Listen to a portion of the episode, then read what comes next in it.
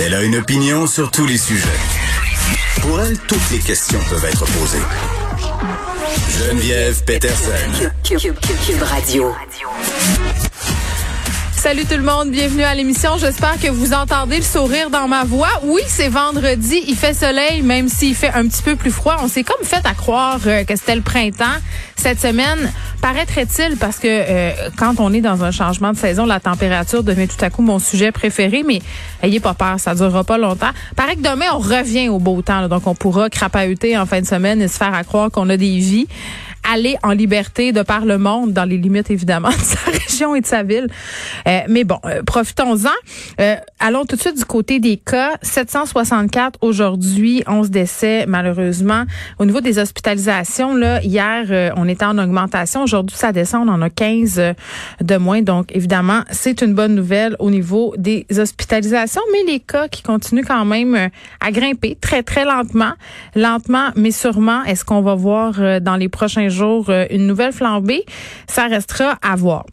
Aujourd'hui à l'émission, bon, euh, je suis vraiment pas contente de vous parler de ça. Là. Euh, vous vous rappelez, plus tôt cette semaine, on a eu une tentative de meurtre à Joliette, une autre femme qui aurait été aussi poignardée ce matin, possiblement par son conjoint. Euh, qui se serait enlevé la vie ensuite. Là, ils ont été retrouvés dans le taxi de l'homme en question. Est-ce qu'on aurait un sixième féminicide en moins euh, de deux mois au Québec? Ça commence à devenir franchement inquiétant. Là. Les féminicides, c'est toujours inquiétant. Mais rappelez-vous de la vigile que fait le devoir par rapport aux homicides conjugaux. Là, huit femmes l'année passée ont perdu la vie dans un contexte de violence conjugale. Là, euh, si celui-ci se confirme, là, celui de ce matin, on serait à six on est le 19 mars, donc euh, quand même là, c'est assez préoccupant. Puis tu sais, je vous parle des féminicides, bien entendu, c'est fondamental qu'on en parle. C'est fondamental aussi qu'on trouve des solutions rapidement parce qu'on semble, euh, même s'il n'y a pas encore d'études qui le démontrent, dans une espèce de croissance morbide par rapport à tout ça. Mais je parlais de la tentative de meurtre à Joliette, tu sais, il y en a des tentatives de meurtre.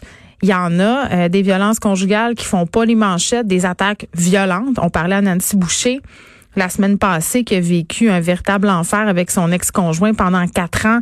Des femmes qui se font frapper dans le visage, qui se font étrangler, qui se font casser des côtes.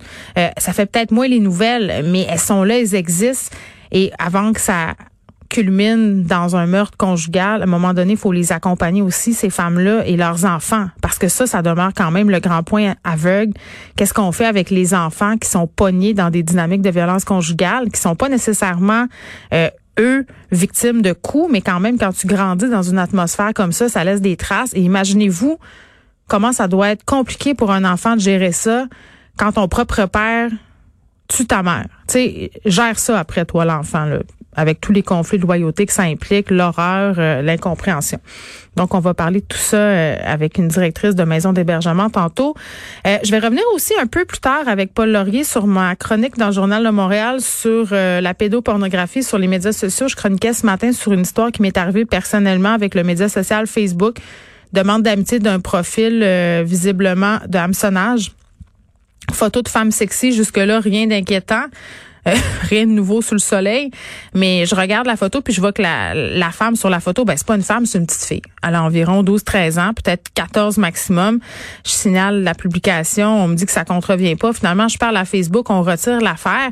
Mais à un moment donné, il faut se demander qu'est-ce qu'on va faire avec tout ça. C'est quoi le rôle de ces plateformes-là dans l'éradication de ces contenus-là?